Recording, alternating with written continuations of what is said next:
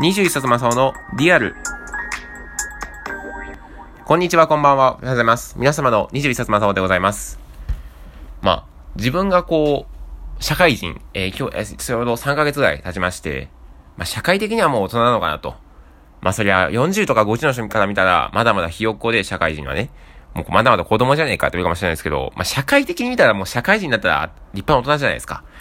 まあ、大学生の頃も結構、まあ、大人と子供の境界線みたいなとこもありましたけど、もう酒も飲めますし、まあ、ローン組めますし、タバコ吸えますし、競馬できるし、パチンコできるし、まあ、大人だろうと。まあ、ちょっと大人の基準がちょっと、こう、大人の基準として目でることは全部子供っぽいですけど、で、今週ね、あの、まあ、なんかこう、夢を、なんかこう、持って、持つことは悪悪くないよってことと、その夢を諦めてはいけないっていうことを伝える、なきゃいけない機会があったんですね。で、その時に僕は、子供の頃とかは、大人になったら、そういう夢は諦めちゃいけないよとか、その、大人は、まあ好きだったというか、夢を否定したりとか、うーん、なんかそういう目標にが叶うわけないじゃん、そんな目標って言ってくる大人とかがすごく嫌で、で、そういう、なんていうかな、可能性を狭めてくる大人には絶対なりたくないなって、そういうことを後輩だったりとか、年下だったりとか、まあ、ひど子供とかに言う人はすごく嫌いだなって思ってたんですね。でも無理に夢を持たせる大人はすごく嫌いなんですけど、まあ、そういう大人になりたくないと思いながら、まあ、教育業界に進んだんですね。で、いざ自分がその教育業界の第一歩踏み出して大人になった大人になって、その世界に入った時に、自分としては、夢は、本当に、まあ、叶うとも限らないよな、なんていうふうに思うようになっちゃって、そういう大人に僕はなりたくないなってずっとずっと思思いながら生きてたのに、ああ、なんかその就活に、まあ正直失敗しまして、大学は、まあ、大学はその、もともとね、高校のカリキュラム上、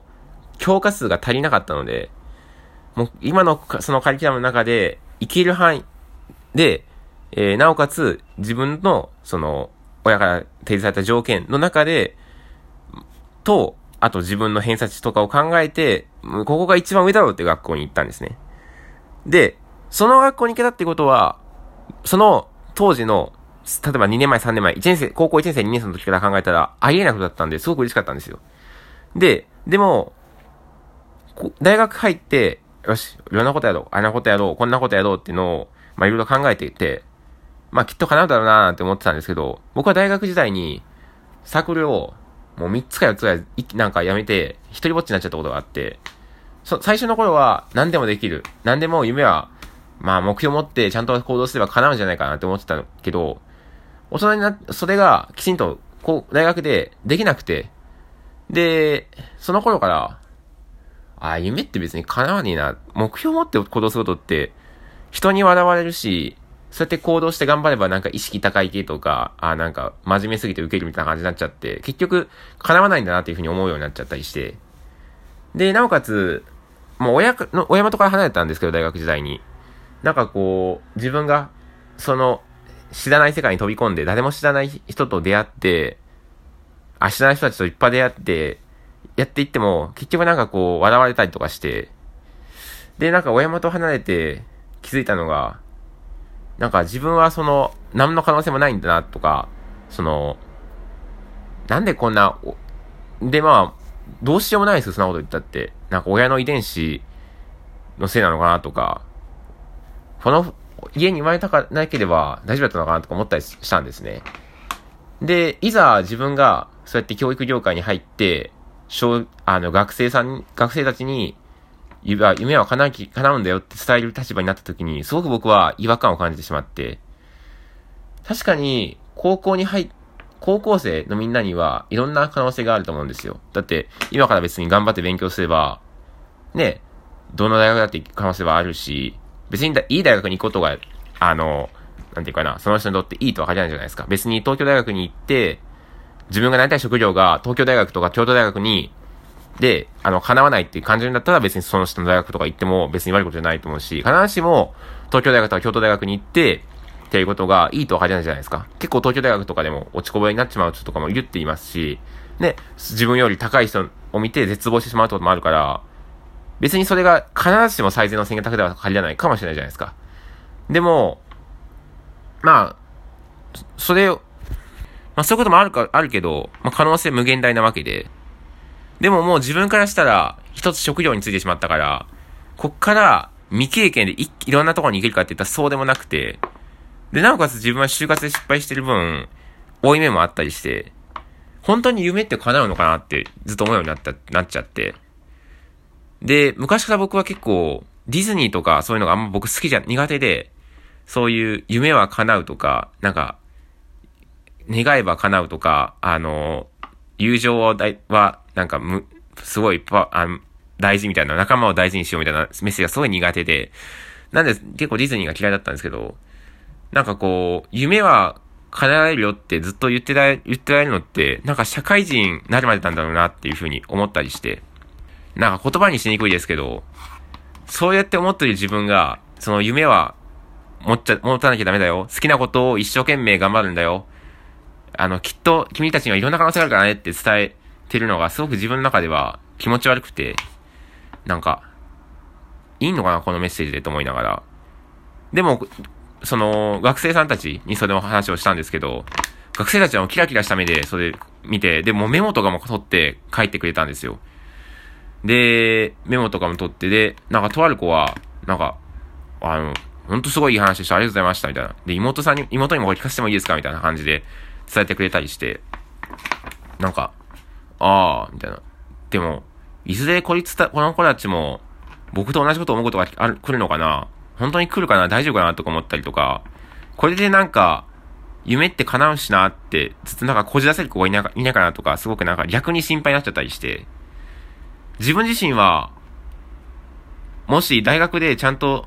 やってたら、僕も、もしかしたらその、伝える立場、このメッセージ、その、夢は叶うよとか、目標は無限大、あ、可能性無限大にあるんだよってことを、大学時代ちゃんとやっていけば、伝えられたのかなとか、大学時代ちゃんとやんなかったから、このメッセージに違和感を感じるのかなとか思ったりとか、なんかいろいろぐるぐるぐる考えてて、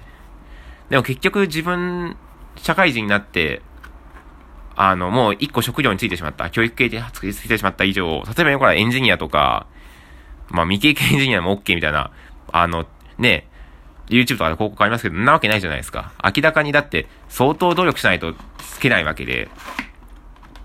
あの、明らかに未経験からなろうと思ってお金、ご飯食いまで多分それだったら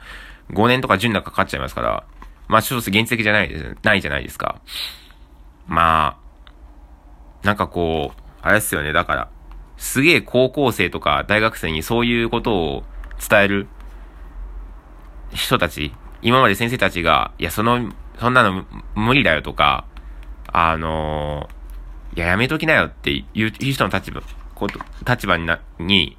自分が、まあ、近づいたことで、なんかその言葉に違和感を感じなくなったというか、でもその違和感を感じなくなって、夢は叶うよとか、あの、可能性無限大だよっていうことを、あの、なんていうかな、それに違和感を感じるようになったっていうのはすごく自分の中ではちょっと悔しかったりするんですよね。そういう自分が嫌だなって思った大人に近づいてるってことなんだなって思って。で、僕は3ヶ月経って、まあ大人になって社会人になって、こういうメッセージをどんどんどんどん言っていかなきゃいけない。こういうメッセージを発信して、いろんな勉強とかを進めていかなきゃいけないっていう立場になって、ああ、ど、なんか、すごく、なんか、違和感というか、でも、その、そういう大人になる、ならないと、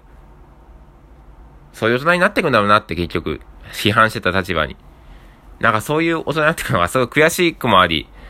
まあ、しょうがないんだろうなって、これで飯食ってるの俺だしな、っていう。嫌だったら別に就活ちゃんとやってね、そういうとこにつかなきゃいけなよかっただけですから。